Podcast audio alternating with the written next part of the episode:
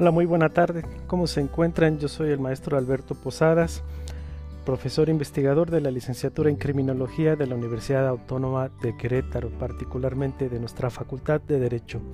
Y aquí, bueno, en medio de las vacaciones, pues con la mejor disposición de compartir un tema más para este grupo Criminografías, donde solemos eh, difundir información sobre temáticas que tengan que ver con seguridad, prevención, desarrollo, y demás. Todas estas temáticas son de amplio interés y fíjense que no solamente para personas allegadas a los estudios criminológicos o inclusive no solamente a las personas eh, que tenemos formación en ciencias sociales y que trabajamos temáticas afines a las que acabo de mencionar, sino también para el ciudadano en común. Eso es um, uno de los espíritus que tiene el canal de criminografías, difundir esta, este tipo de contenidos que nos sirvan finalmente que nos ayuden a reflexionar, a, dar cuenta de la importancia de lo que tiene la seguridad hoy en día en distintos niveles. Por lo común en criminología nos, eh, enfocamos mucho a un, tipo de seguridad muy sobre lo local, quizá lo, nacional, y no es para menos, porque las problemáticas, los quehaceres que hay en torno a estas actividades, a estos temas, ¿sí? nos mantienen muy ocupados. Desafortunadamente México, y es algo que ustedes bien lo saben, México está viviendo procesos agudos de violencia y deshumanización y es por ello que estamos muy ocupados en ese sentido, mucho en lo local, mucho en lo nacional, de qué manera lo abordamos, de qué manera lo analizamos y qué opciones tenemos para realizar eh, a partir de las metodologías, realizar los distintos diagnósticos que nos den resultados. Una vez teniendo el resultado, viene la parte del diseño de la política pública, de qué manera vamos a incidir finalmente, de qué manera vamos a incidir en esa realidad, en esa problemática, ¿no? Para mejorar pues las pautas de convivencia cotidiana que ya son muy urgentes. Da la impresión que la violencia, la corrupción y demás formas anómicas, adversas, van penetrando cada vez en mayores espacios de nuestras vidas cotidianas. Sí, eh, para ejemplos, pues eh, tenemos los desafortunados casos recientes, por ejemplo el de la niña Victoria, que en paz descanse, que pues fue asesinada, sí, por una persona, un adulto, eh, masculino, hace un par de semanas aquí en Querétaro y, y tuvo mucho eco, sí, en los medios a nivel nacional inclusive. Eh, la desaparición de la, de la jovencita de Navi en Nuevo León y que todavía pues no, no se sabe nada, ¿no? de su rastro y bueno, están las autoridades, sus familiares al tanto buscándola y las redes sociales pues también se está dando apoyo.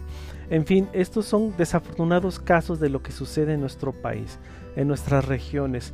Eh, Querétaro pues se jacta de ser una entidad con niveles amplios de seguridad, no se niega, pero también hay que aceptar el hecho de que cada vez hay mayor presencia de lo que es criminalidad y violencia en nuestro espacio local. Sí, eso en lo local, en lo general, digamos en lo nacional, más bien eh, están las problemáticas muy asentadas, ahí están las disputas políticas también, eh, con, la, con la, aprobación de la reforma eléctrica que envió el, el, presidente Andrés Manuel López Obrador, todas las disputas políticas que se están generando a partir de esto, esto en un contexto nacional, las desapariciones, el crimen organizado, las violencias, los feminicidios, las distintas formas de violencia. Entonces estamos muy ocupados en ello en criminología. Por eso insisto y abrí este paréntesis, no es para menos, pero ¿qué hay del factor seguridad internacional? Escuchas. Ese es el podcast del día de hoy. Solemos entretenernos, concentrarnos mucho en lo local, en lo nacional, pero a veces no tenemos en cuenta la gran importancia que tiene la ya sensible y frágil seguridad a nivel internacional de hoy en día, un mundo un mundo multipolar, producto de una guerra fría, producto de una estructura bipolar que se genera después de la Segunda Guerra Mundial, donde los dos poderes triunfadores, principalmente los Estados Unidos, el mundo capitalista, y la Unión Soviética de entonces, el mundo comunista, confrontan y segmentan en dos grandes bloques al mundo durante varias décadas, esto hasta inicios de la década de los 90 del, del, siglo XX. Eh, ante esta confrontación ideológica viene la confrontación política, ¿sí? vienen los esquemas económicos diametralmente opuestos, de ahí los intereses y, posteriormente se generan estas eh, alianzas militares por el temor de una confrontación militar entre una parte y la otra ya con el desarrollo de armas de alta tecnología, incluidas las armas nucleares, entonces el mundo comienza a dividirse y a distanciarse unos entre otros. Ese es el mundo bipolar, digamos en términos muy generales, ¿sí? sin, profundizar mucho en el dato histórico, porque no nos daría el tiempo. Pero sí, el mundo bipolar fue, fue muy presente. Eh, digamos que de la mitad del siglo XX, cuando concluye la Segunda Guerra Mundial, y concluye a inicios de la década de los 90, tal como lo mencioné hace un momento, con la caída de la Unión Soviética. Previo en 1989 se había, eh, ya se había desmantelado el muro de Berlín ¿sí? por órdenes de Mikhail Gorbachev y la Unión Soviética comienza a dar signos de decadencia, de, de, ser una organización política, militar, económica que ya estaba en declive y en 1991, par de años después, se anuncia oficialmente el término de la llamada Unión Soviética. Entonces, las personas que nos tocó vivir esta época, por fin se termina el, temor de un holocausto nuclear, porque siempre se vivió durante estas décadas con esa, con esa tensión propia de la Guerra Fría, ¿no? Que en cualquier momento, con algún roce diplomático, con, alguna con algún diferente político, eh, vendría la acción militar y la acción militar iba a incluir el, uso de armas nucleares, eh, que son estas, estas tecnologías de destrucción masiva, que no nos iba a dar mucha oportunidad de, sobrevivir, de, haber salvado la civilización que nos, que nos costó miles de años a los seres humanos construir. ¿no? Eh, esto en 1991 termina. Entonces se empieza a conformar un mundo encabezado por los Estados Unidos principalmente y con la triunfadora organización del Tratado Atlántico Norte, eh, la alianza militar encabezada por Estados Unidos y los países europeos occidentales pro-capitalistas, comienza a conformarse un mundo a la vanguardia con estas potencias norteamericanas y europeas principalmente. Pero a lo largo de los años comienzan a surgir otros liderazgos importantes, ¿sí? Eh, se empiezan a crear, eh, se empiezan a desarrollar otros países que empiezan a tener incidencia en el escenario internacional o, en, la, llamado este en la llamada Orquesta de las Naciones. Eh, por ejemplo, los llamados BRICS, ¿sí? este, este bloque de economías emergentes que tienen gran presencia en el escenario internacional y que cada vez tienen con sus decisiones tienen mayor peso ¿sí? en su actuar e influyen mucho en la dinámica comercial, política, diplomática eh, eh, y, militar eh, principalmente. ¿A quiénes me refiero? BRICS, pues es Brasil, Rusia, este, Sudáfrica, India y China. ¿Sí? que son potencias económicas emergentes. Esto durante los 90, a inicios del, siglo XXI. Hoy en día ya tenemos una, una realidad un tanto más distinta porque sigue, sigue habiendo esa, esa, vanguardia, esos liderazgos propios de los países occidentales, europeos y de Estados Unidos. Y en Norteamérica, bueno, también vamos a incluir Canadá, Australia, ¿no?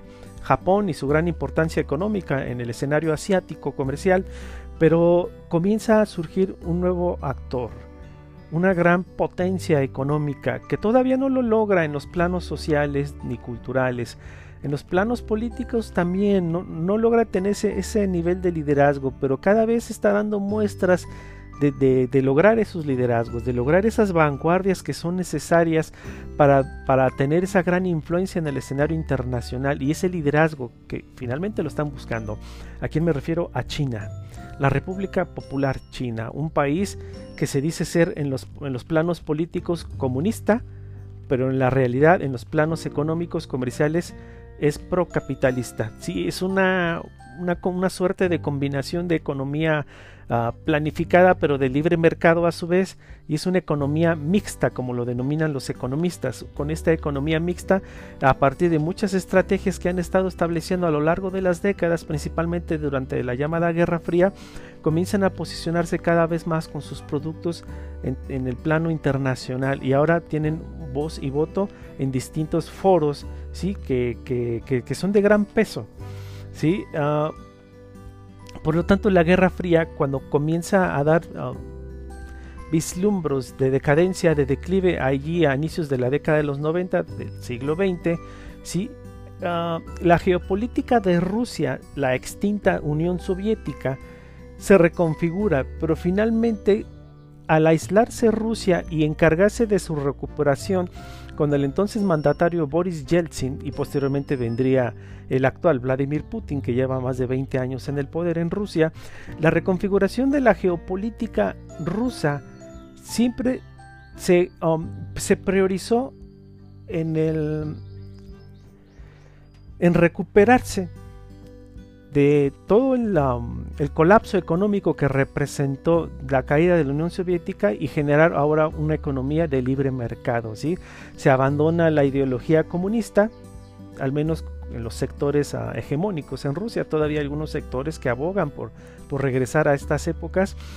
Yo lo veo difícil honestamente, pero bueno, eh, se abandona la, economía comunista, la economía planificada, se empieza a generar las condiciones para desarrollar una economía de mercado y esto le toma algunas décadas a Rusia. Pero hoy en día Rusia, con las muestras que da, sí, de su acción militar en Ucrania, da muestra que es un país que está intentando volver a tener una figura protagónica en el escenario internacional. Rusia no se conforma con ser un actor secundario. Rusia siempre se ha mantenido como un Estado-nación de corte expansionista, imperialista, sea, que, sea cual sea la forma de gobierno, sea el zarismo, las monarquías, sea el comunismo creado por ellos, a manera de propuesta ideológica por Carlos Marx y los comunistas de la primera, que, que bueno, tuvieron mucho auge en la primera mitad del siglo XX y demás, aunque esto ya venía del siglo XIX, pero se pone en praxis en las dos primeras décadas del siglo XX con la Revolución de Octubre, ¿sí? Y bueno, se, crea una alternativa al mundo capitalista, ¿no? una alternativa donde supuestamente no iba a haber clases sociales, iba a haber mayores igualdades en, la riqueza, en la generación de la riqueza y demás, pero no. Se comprobó que finalmente no fue posible, ¿no? Rusia, cuando colapsa la Unión Soviética, entonces redefine su geopolítica. Obviamente sus fronteras se redefinen, porque la Unión Soviética eh, e, era tenía mayores uh, territorios políticos, mayores fronteras, porque no solamente incluía el Estado-nación ruso, sino a otros estados-naciones secundarios como finalmente Ucrania, Bielorrusia, ¿sí? todas las repúblicas estánicas de Asia cercana y Asia, central, perdón, y algunas otras como Georgia, en Armenia, eh, Moldavia, eh, de ahí desde la zona del Mar Negro, donde actualmente es el epicentro del conflicto ¿no? entre Rusia y Ucrania. Pero bueno, cuando se redefine esta geopolítica de Rusia, al, tener esa movilidad las fronteras, se reduce el tamaño de la Unión Soviética, desaparece y se queda definida las actuales fronteras del Estado-Nación ruso. ¿Qué es lo que hace la OTAN, la Organización del Tratado Atlántico Norte? A lo largo de los años, desde la caída de la Unión Soviética de 1991 a la fecha, comienza una etapa de expansión, es decir, de seguir integrando aliados militares, ¿sí? con el interés de protegerse de, las posibles influencias que trae el comunismo y principalmente Rusia, aunque Rusia ya no es comunista, pero finalmente siempre ha habido un temor hacia Rusia, ¿no? Por esa capacidad bélica que ha demostrado tener. Entonces Estados Unidos comienza a orquestar estas, estas cinco fases de expansión que tuvo la OTAN, donde ingresan otros países ah, propios de Europa Occidental, como es el caso de España, de Italia, pero también ingresan países que habían sido en su momento repúblicas soviéticas. Tal es el caso de los países bálticos, allá en el Mar del Norte. Eh, al sur de la península escandinava. Estoy hablando de Lituania, Letonia y Estonia. En su momento fueron repúblicas soviéticas. Hoy en día son repúblicas independientes que pertenecen a la OTAN. Son miembros de la OTAN. Y recuerden que la OTAN, como esta alianza militar en contra de Rusia, prácticamente, entre otros objetivos, están eh, aliándose militarmente como de una, de una manera de prevención de, de cualquier acción militar rusa, ¿sí? Eso habla de que la OTAN estuvo en estos procesos de expansión y se fue acercando en sus fronteras al adherir a estos nuevos miembros, se fue acercando cada vez más a los límites geopolíticos de Rusia. Rusia, al ser un estado imperialista y, el país más grande del mundo, tiene muchos frentes territoriales, muchos... Uh, eh, contextos geopolíticos en términos de seguridad que atender.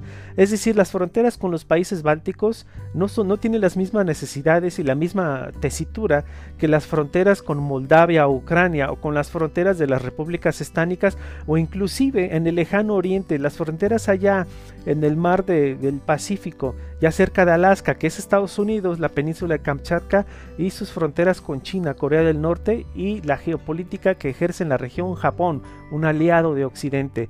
Entonces Rusia debe atender muchos frentes. Un frente muy sensible es Europa del Este. ¿Sí? Es Europa del Este. Ucrania está en Europa del Este.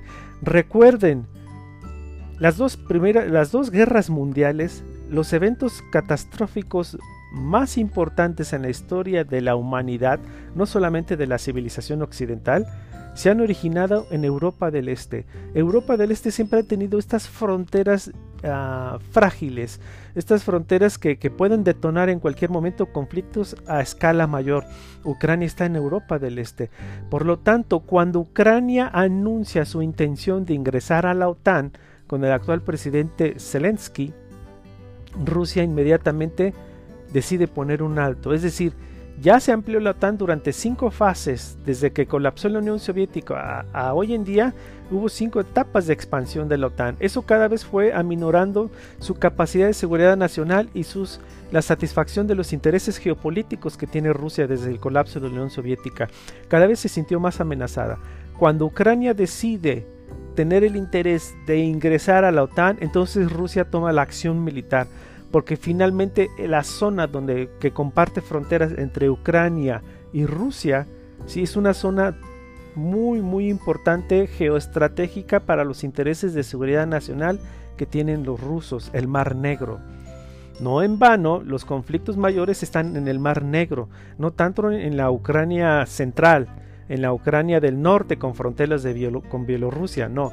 Eh, las zonas más sensibles en términos de seguridad y de mayor interés geoestratégico para el, para el gobierno de Vladimir Putin y todas sus fuerzas armadas están en la zona del Mar Negro. De ahí que se hayan anexado la península de Crimea y hoy en día hay un conflicto desgastante y de una catástrofe humanitaria que va a quedar para la memoria histórica de la civilización humana en la ciudad de Mariupol, que todavía no logran controlar, pero están a punto de controlar. ¿Por qué? Porque es un puerto comercial con toda la infraestructura necesaria ¿sí? que tiene salida al Mar Negro y del Mar Negro por el estrecho de Bósforo la salida al Mediterráneo. Por lo tanto es el acceso a todos los países de la OTAN. Es un lugar muy estratégico y de tremenda importancia para los intereses geopolíticos de Rusia. Por eso Rusia decide entonces invadir Ucrania.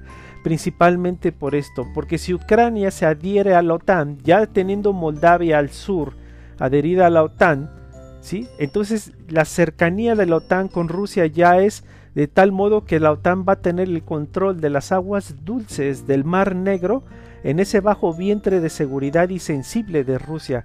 Rusia, por ende, decide invadir Ucrania y está el conflicto que hoy en día conocemos, un conflicto ya de, de catástrofe eh, muy muy notoria. Hay muchos desplazamientos de guerra, muertes, escasez de alimentos, de servicios, destrucción, la economía detenida en algunos sectores eh, eh, y el impacto que tiene sobre los precios del petróleo, porque finalmente uno de los grandes productores del petróleo es Rusia a nivel mundial. ¿sí? Entonces, ante estas amenazas expansionistas de la OTAN, y estamos observando que durante su historia es de tradición expansionista el imperio ruso, hoy en día pues la Federación Rusia, rusa, perdón, este choque era inevitable ante estos procesos de expansión, tanto de la OTAN como de Rusia, por lo tanto tenía que consolidarse un choque de este tipo. Yo soy de la idea, como académico, que muchas de las causas de este conflicto Claro que se deben de señalar a, este ánimo imperialista expansionista que tiene Rusia, claro que sí, pero no hay que olvidar que también mucha de la responsabilidad que hay en este conflicto es de los Estados Unidos, del gobierno de los Estados Unidos, encabezando a la OTAN en estas fases de expansión de esta alianza militar que amenazó finalmente los términos de seguridad nacional de los rusos. Y ellos, yo estoy muy certero que ellos lo sabían, que ellos inclusive contemplaban estas acciones bélicas pero bueno, es el tablero de ajedrez, se están moviendo las piezas y es así como va el conflicto avanzando, ¿no? Vamos a ver en qué va a terminar, todavía no hay nada como definido. Rusia está demostrando como que mm, va demostrando, pese a los errores estratégicos y militares y el desgaste que le implica la guerra, más las sanciones que le está imponiendo Occidente, está demostrando que aún tiene capacidad de decisión, tiene material bélico disponible y sigue avanzando en la consecución de sus intereses geoestratégicos en la zona de Ucrania, principalmente ahí en el mar de Azov y el mar Negro, ¿sí? en, esta parte muy importante. Esta vulnerabilidad en la Europa del Este es histórica, como lo he mencionado. ¿sí? Entonces, son áreas muy sensibles que tanto es importante para la OTAN, como para los rusos y ahí es donde está este, este choque. Estados Unidos junto con la OTAN han decidido no entrar de lleno al conflicto, aunque están abasteciendo de armas, pertrechos y demás a, Ucrania, finalmente no, no, no, no tienen el interés de involucrarse de manera directa en el conflicto, porque eso ya podría escalar a una guerra nuclear y nadie a nadie nos conviene una guerra nuclear, inclusive ni a la OTAN. Recuerden que Estados Unidos y Rusia tienen aproximadamente 6.000 ojivas nucleares en sus reservas, al menos de lo que ellos manifiestan de manera pública. Quizá por motivos de seguridad nacional tienen más en, en, sus, ah, en sus reservas, pero eso ya no lo manifiestan abiertamente, ¿no? Eso nada más como, como una opción que, o algo que se debe de considerar. Eh, y también hay otros países aliados de la OTAN que, tienen ojivas nucleares en su haber, en su registro, como lo es Francia, Gran Bretaña, en fin. Eh, eh, esto pues en ningún momento se, se desea, Sí, por ello la OTAN me parece que ha sido cautelosa en ese sentido, pero por, el, por, los planos diplomáticos o políticos, principalmente con el presidente Biden, pues están insistiendo ¿sí? en denostar a la actitud de Vladimir Putin, sus decisiones, los medios internacionales, supuestamente los medios periodísticos imparciales, supuestamente imparciales, están mostrando ¿sí? un, discurso, un periodismo muy crítico hacia Moscú eh, demostrando finalmente que van a proteger los intereses pro-occidentales, finalmente los intereses de la OTAN. Pero bueno, eso, eso en, los planos de los medios, del, debate, ¿no? Eh, ¿Cuál es el, sí, el detonante? Porque si se dan cuenta hasta el momento yo estoy hablando en, términos de la geopolítica de Europa del Este, ¿no? Y estos procesos de expansión de la OTAN hasta que finalmente Rusia eh, estalla, ¿sí? Decide darle ya un alto a la OTAN, sí, que con esto yo eh, abro paréntesis, con esto no creo que la OTAN vaya a terminar sus procesos de expansión finalmente, pero bueno, Rusia decide protestar de esta manera bélica, ¿sí? Pero esto en términos muy generales, esta geopolítica propia de, Europa, de la Europa del Este, como vengo mencionando, pero ¿cuál es el detonante? ¿Cuál fue la excusa? Hay un conflicto en la región de Ucrania del Este, ¿sí? en la región llamada Donbass. Sí, e, e, en esta región, esta región siempre históricamente fue prorrusa. Recuerden que durante el siglo XIX Donbass era un lugar escasamente poblado. ¿eh? No había como mucho antecedente de asentamiento étnico, cultural. No, era escasamente poblado. Había uno que otro este, eh, asentamientos agrícolas y demás pero comenzó a ser poblado por los intereses coloniales de Gran Bretaña, principalmente porque es una región rica en carbón y, otros minerales que se supieron aprovechar, y de ahí comenzó a, conformarse esta región. Eh, hoy en día, y, durante el, mandato de, la Unión Soviética, eh, esa región se, se dedicó mucho a la producción agrícola y mineral para beneficio de la Unión Soviética. Entonces es una región donde los asentamientos, la mayor parte de los asentamientos son de origen ruso. Solamente que cuando colapsa la Unión Soviética en 1991, eh, eso le correspondía a Ucrania y, quedó parte de Ucrania. Sí, pero inclusive el lenguaje que, allí se parla en esta región es ruso. ¿sí? Y, los actuales separatistas de, la región del Donbass ¿sí? en estas subregiones de Donetsk y Lugansk, ¿sí? son, de, son de lengua rusa y ellos quieren adherirse a Rusia. ¿sí? Entonces, uh, Zelensky, el presidente de Ucrania, tuvo acercamientos con grupos de origen neonazi, ¿sí? que a su vez actuaron junto con el ejército ucraniano para reprimir a los prorrusos del Donbass. Esa fue la excusa perfecta que buscaba Vladimir Putin para finalmente empezar a mover en su tablero de ajedrez sus piezas y comenzar a contener a la expansión de la OTAN. ¿sí? Entonces, a Vladimir Putin en el discurso público dice que le preocupa la situación de los rusos en el Donbass, entonces tiene que defender a los rusos. ¿Cuál fue la primera acción diplomática? Reconocer la independencia de las repúblicas de Lugansk y Donetsk. Al reconocerla, entonces ya tiene el apoyo militar, porque como son de origen ruso, voy a defender a los rusos que han sido reprimidos por el gobierno neonazi de Zelensky, el gobierno ucraniano.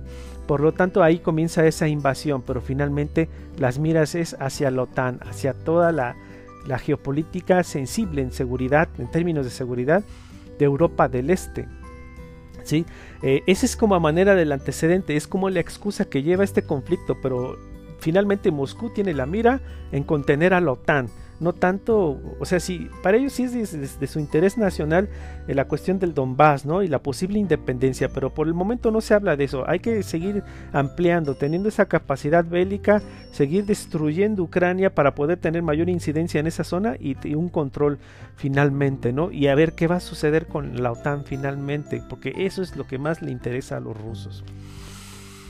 Bien, miren, el día de hoy el mundo hace un momento les comentaba que el mundo eh, tenía esta como tendencia de conformarse de, en un mundo multipolar, ¿sí? Eh, donde emerge China y que además China en este conflicto, vale, decir, eh, en, este conflicto se ha mantenido muy tibia, no no, no ha condenado la acción de Rusia sobre Ucrania, esta invasión militar, eh, y se ha mantenido no tan distante a Moscú. Ha sido muy cauteloso los chinos, pero porque los chinos también tienen gran rivalidad comercial y diplomática con Estados Unidos, aunque son grandes socios comerciales. Pero finalmente China tiene sus intereses y en su geopolítica de seguridad en Asia, en el Pacífico, ellos tienen mucho interés con el control total de Taiwán, de la isla de Taiwán. Y la isla de Taiwán, desde hace décadas, en este interés que tienen de independizarse de China, aunque China considera a Taiwán parte de su, de su territorio y de su gobierno, sí, los taiwaneses tienen cierta autonomía política y además tienen mucho desarrollo industrial comercial. Muchos de sus productos, los productos taiwaneses son comerciados en el mundo entero. ¿sí? Y, con esta aspiración separatista, eh, los Estados Unidos han aprovechado esta rivalidad que tienen hacia China Sí, pese a que son socios comerciales con lazos muy estrechos, pero los Estados Unidos, Washington ha decidido apoyar las intenciones separatistas de Taiwán y China ya ha demostrado en, sus, ah, en su poderío militar que no tiene la mínima intención de desprenderse de Taiwán. Entonces está esas esas disputas, esto ya en, el Océano Pacífico, pero lo que sucede es que cuando hay esta rivalidad de Estados Unidos con China, y cuando hay la rivalidad de Rusia con Estados Unidos, se emplea la máxima de Nicolás Maquiavelo que dice, sí, y ustedes lo deben de saber bien, el enemigo de mi enemigo es mi amigo. Por lo tanto, en este mundo multipolar, las enemistades que tiene Estados Unidos, lo único que están haciendo es que se vayan acercando cada vez más. ¿Sí? Este, estas actitudes de Estados Unidos en la OTAN, en Europa del Este, estas políticas exteriores, estos intereses eh, de seguridad nacional que tienen los estadounidenses, aunado a estas políticas de intereses de seguridad nacional que tiene en Asia hacia China y particularmente el caso Taiwán, lo que está trayendo es que se acerque Rusia a China para que se genere un balance de poder. Es decir, en la conformación de estas alianzas, Rusia aparentemente está sola ante la OTAN, aunque tenga una capacidad bélica y nuclear a la par, pero finalmente en las acciones diplomáticas, comerciales y demás está solo Rusia. ¿Sí? Pero cuando Rusia se acerque a China y estrechen sus lazos comerciales, diplomáticos, políticos y escuchen bien y estrechen sus poderes militares, entonces vamos a preocuparnos todos en el mundo. ¿Por qué? Porque Rusia y China juntos en alianza militar ya es de preocupar a la comunidad internacional, al menos a los intereses hegemónicos y dominantes que tiene Estados Unidos y Europa con la OTAN. ¿sí? Porque finalmente ellos son los hegemones, son los que dictan y ahora van a tener un rival de ese nivel de acercamiento, Rusia y China. Por lo tanto, cabe aquí plantearse la pregunta, sin apresurarse a indicarlo, señalarlo, pero cabe plantear la pregunta, ¿se está generando una nueva guerra fría? Con el conflicto de Ucrania y los posibles acercamientos que hay entre Rusia y China, se pueden generar mayores acercamientos militares inclusive. Estamos viviendo procesos de conformación de una segunda versión de la Guerra Fría. Eso para mí es probable. ¿eh? Yo no descartaría esta segunda opción. Habrá que seguir viendo cómo se le va dando salida a este conflicto. Escuchas. Hay que estar muy atentos. Hay que estar muy atentos de cómo se está reconfigurando Europa. Miren, después de este conflicto de Ucrania, sea cual sea las conclusiones que vaya a tener, a mí me queda claro que la geopolítica de Europa del Este y del mundo, el concierto de las naciones va a ser diferente. ¿Sí? Porque Rusia ya está pegando grito en el cielo, si me permiten esta expresión, pero está pegando grito en el cielo donde básicamente está pidiendo respeto a su seguridad nacional y a sus zonas de influencia con sus intereses geopolíticos. Por lo tanto, las estructuras de poder y los esquemas de seguridad a nivel internacional están cambiando. Hay que estar muy atentos a esta parte porque es muy importante de qué manera nos va a afectar en el mundo finalmente, en un mundo multipolar que al parecer se está conformando, se va dirigiendo a reconfigurarse a un mundo bipolar en su segunda versión, en su segunda versión histórica. ¿sí? Eh, hay algunos actores que, han estado que han sido partícipes y bueno, este no es, no es para menos porque es un tema de, de, gran importancia por la, por la sensibilidad que representa, ¿no? Estados Unidos prácticamente ha orquestado la expansión de la OTAN pero Estados Unidos goza de tener su territorio en América y no tiene fronteras ahí en Europa del Este donde pueda verse afectado, ¿no? El poderío de Estados Unidos, la deuda histórica que tienen los países de Europa, de la OTAN, de occidentales procapitalistas, es tan tremenda que le, considero yo, obviamente puedo estar equivocado, ¿eh? pero considero yo que ellos sienten como una deuda histórica con Estados Unidos por haberles salvado el pellejo en la Segunda Guerra Mundial de la Alemania Nacional Socialista de Adolf Hitler.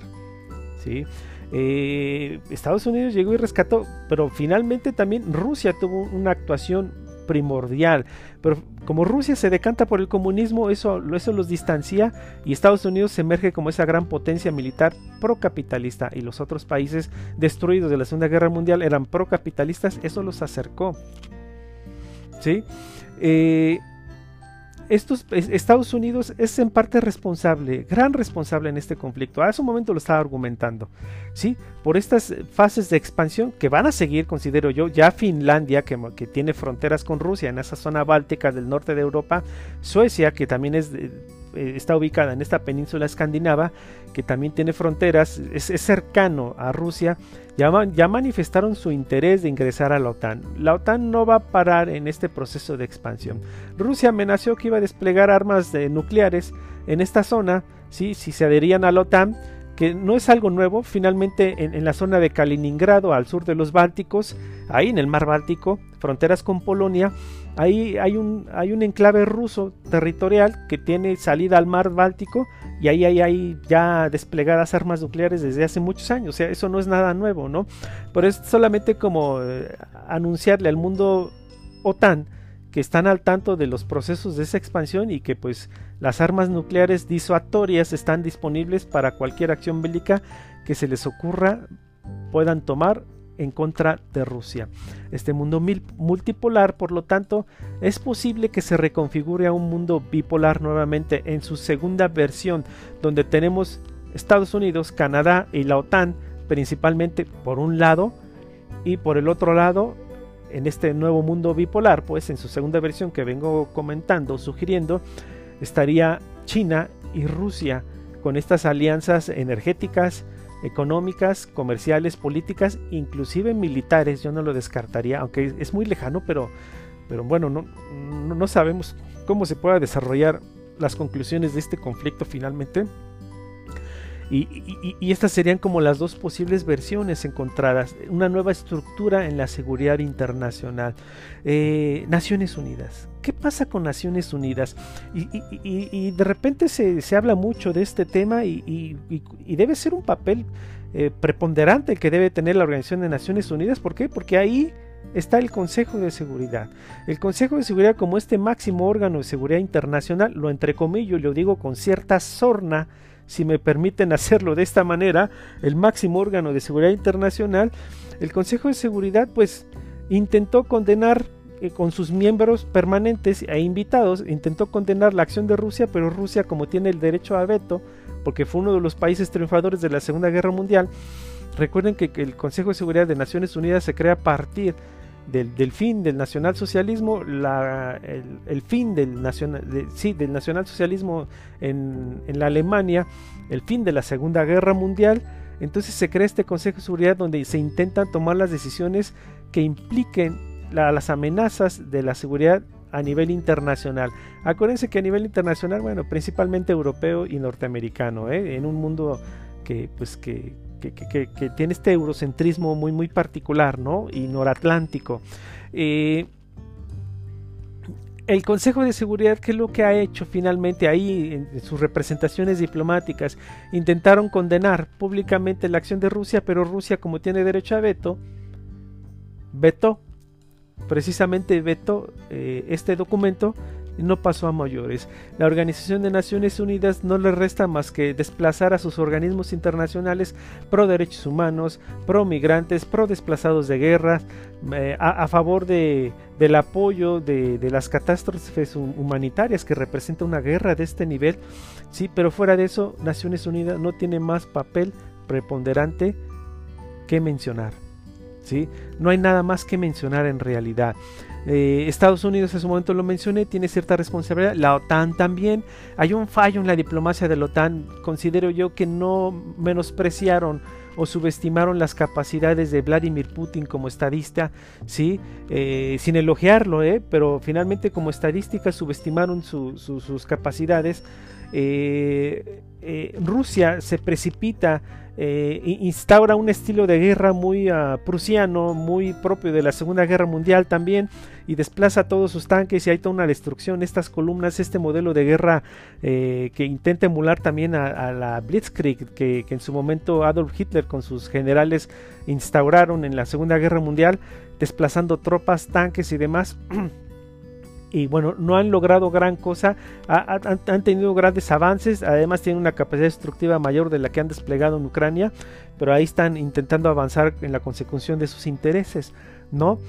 Eso de parte de Rusia, de Ucrania. Ucrania hoy en día tiene un manejo histriónico muy interesante y, no es para menos. Su, su principal estadista, Zelensky, era de hecho un actor, era un comediante antes de ser político estadista de esa nación ucraniano, ucraniana, perdón, ustedes lo saben, era comediante.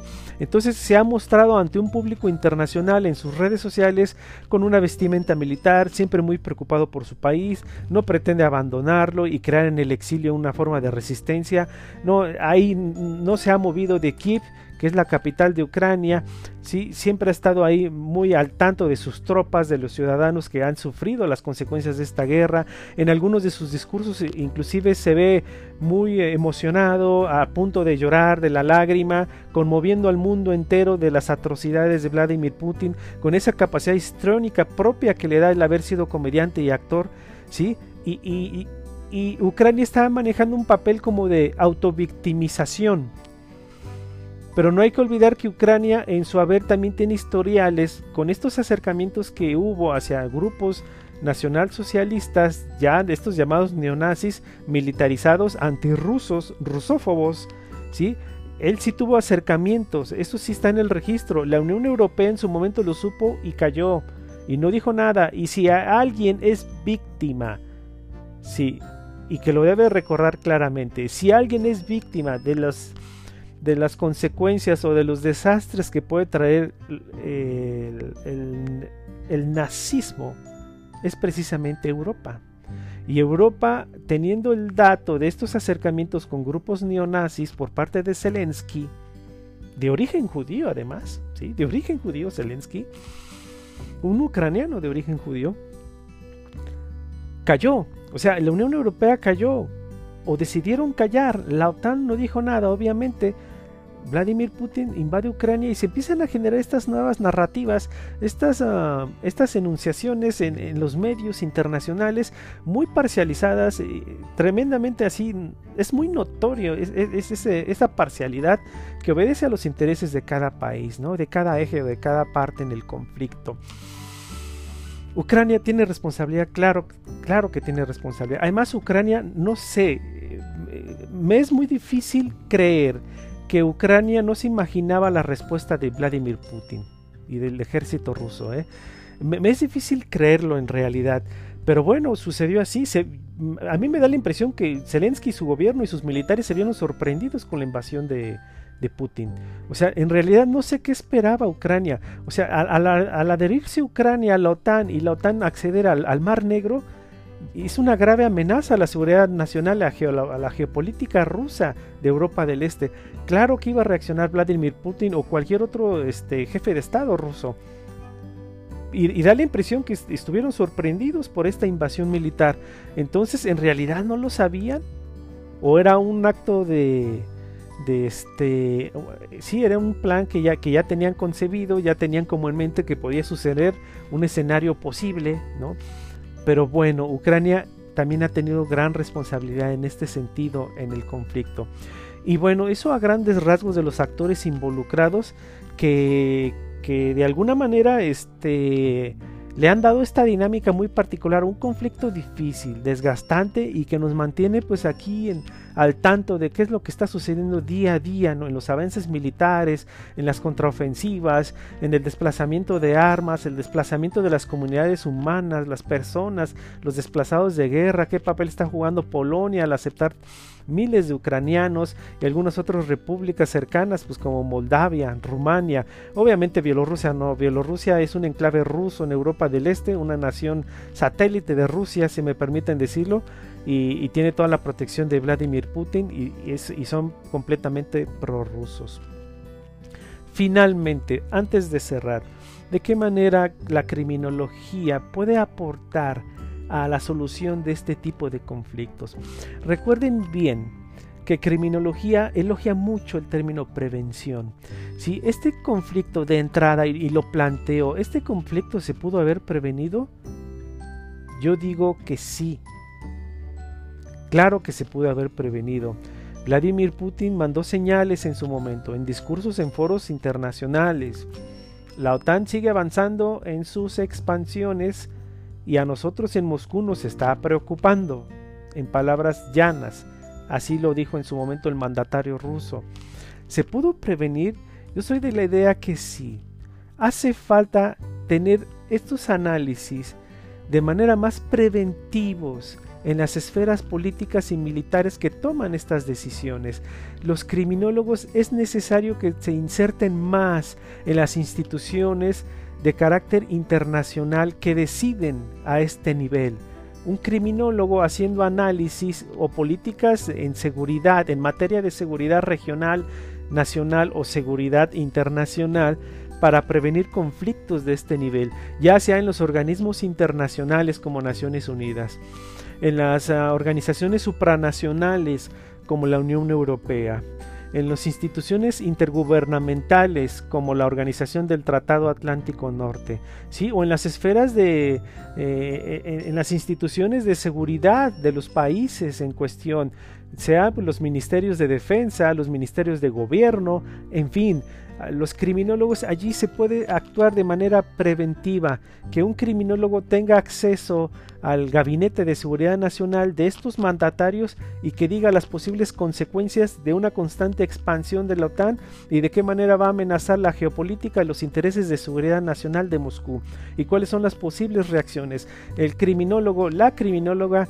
tendría ese desarrollo de análisis de las estructuras internacionales de tal manera que puedan poner énfasis en la prevención del conflicto. ¿Eso es real? ¿Es viable? Claro que sí. A mí me queda claro que sí. Y, eso desde los gobiernos en turno. También en los organismos internacionales. Los criminólogos apoyando a estos organismos que están trabajando para ayudar a los desplazados, para enviarles suministros, para evitar mayores catástrofes alimentarias. Todo eso son esquemas de prevención, esquemas de seguridad en términos de prevención o también de, reacción, ¿no?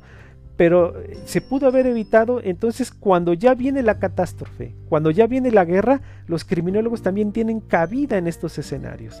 Entonces hay que darle énfasis en esa parte. Hay mayores oportunidades inclusive laborales, desafortunadamente, pero hay mayores oportunidades laborales para la, para la criminóloga, el criminólogo, sí, ante escenarios adversos como es el de la guerra, el del conflicto Rusia-Ucrania. Eso lo dejo sobre la mesa. No hay más que ampliar en realidad.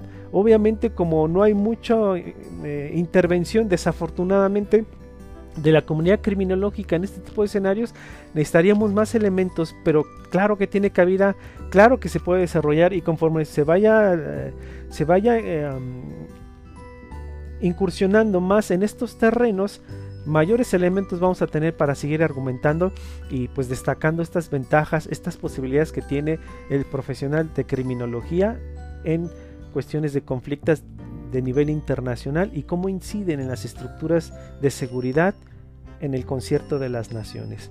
Yo les agradezco mucho la atención, les agradezco mucho haberme acompañado. Son vacaciones, no crean, yo disfruto también platicar estos temas que, competen a las y los criminólogos. Sí, y espero que haya sido de utilidad. Espero que haya sido agradable eh, haber escuchado este podcast. Y bueno, yo me despido y pidiéndoles que sigan atentos al contenido que con todo gusto y con lo mejor de los ánimos compartimos en nuestro canal de criminografías, tanto en Facebook como el canal de YouTube, ¿sí? Y bueno, sin más por el momento, gracias nuevamente, que sigan pasando unas bonitas vacaciones, ese descanso merecido y pues ya nos veremos la siguiente semana, dentro de ocho días, ¿sí? En las aulas nuevamente por allá en Crimiwac. Gracias y hasta la próxima.